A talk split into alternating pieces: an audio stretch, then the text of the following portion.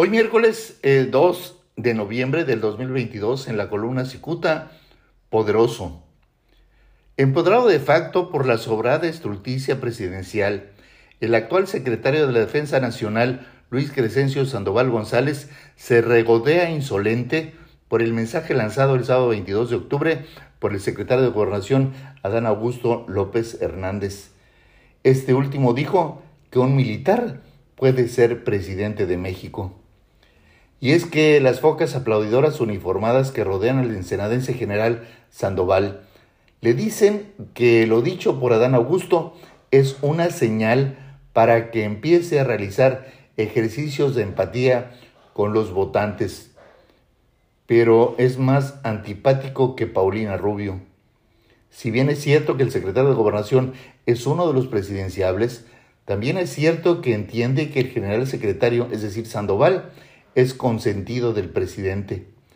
El diario español El País publicó recientemente que el titular de la Secretaría de la Defensa Nacional es ejemplo de poderío, aunque también de opacidad. Es del conocimiento público que el actual presidente habilitó a los militares en prácticamente todo. Lo mismo construyen bancos, aeropuertos y rutas de trenes que administran puertos marítimos, aduanas y realizan reparto de medicamentos y de gas doméstico. Para redondear ese poderío económico, recientemente también consiguieron realizar labores de seguridad pública y el control absoluto de la Guardia Nacional. Para muchos adversarios, el presidente López Obrador resulta extremadamente riesgoso para darle tantísimo poder a los militares, especialmente al general Sandoval González. Por razones inexplicables, la labor de Sandoval durante el sexenio pasado ha pasado prácticamente desapercibida. Resulta que el general Sandoval era el brazo derecho de Salvador Cienfuegos, señalado por Estados Unidos de estar vinculado con organizaciones criminales. Lejos de deslindarse de su estrechísima relación con Cienfuegos, titular de la Sedena con Enrique Peña Nieto, el general Sandoval se dedica a aprovechar coyunturas, las que quedaron abiertas a plenitud por el presidente López Obrador. Tanto poder tiene el general secretario que el mes pasado mandó dos veces al demonio a los legisladores que lo emplazaron a comparecer para que explicara el por qué se violó el sistema informático de la Secretaría de la Defensa Nacional por este grupo de hackers denominado Guacamaya Leaks.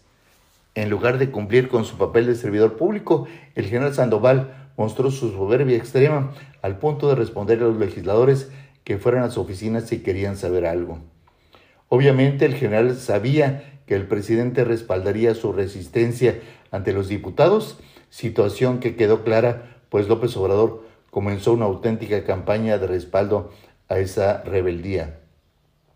Sandoval anda tan crecido que las palabras del secretario de Gobernación, Adán Augusto López, llegaron a alimentar su ego. Días después de despreciar a los diputados, López Hernández aseguró en Hidalgo que un militar podía ser presidente. Con esta declaración fue velozmente distribuida, la autoestima del general se ubicó más allá de las nubes. La escasa, por de no decir nula, experiencia política del militar resultó nutrida por sus salameros, quienes lo alabaron tanto que lo colocaron, colocaron su ego en la escalinata de los presidenciables.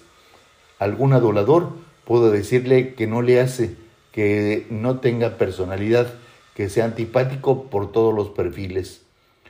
Las otras corcholatas tampoco tienen la simpatía tan necesaria para alguien que aspira a algún cargo público.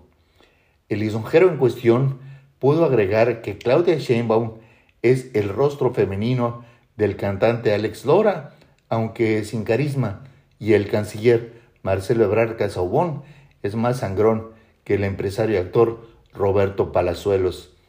En resumen, bien puede reiterarse que el ejército mexicano puede salírsele de control al presidente. Muchas gracias, les saluda Jaime Flores.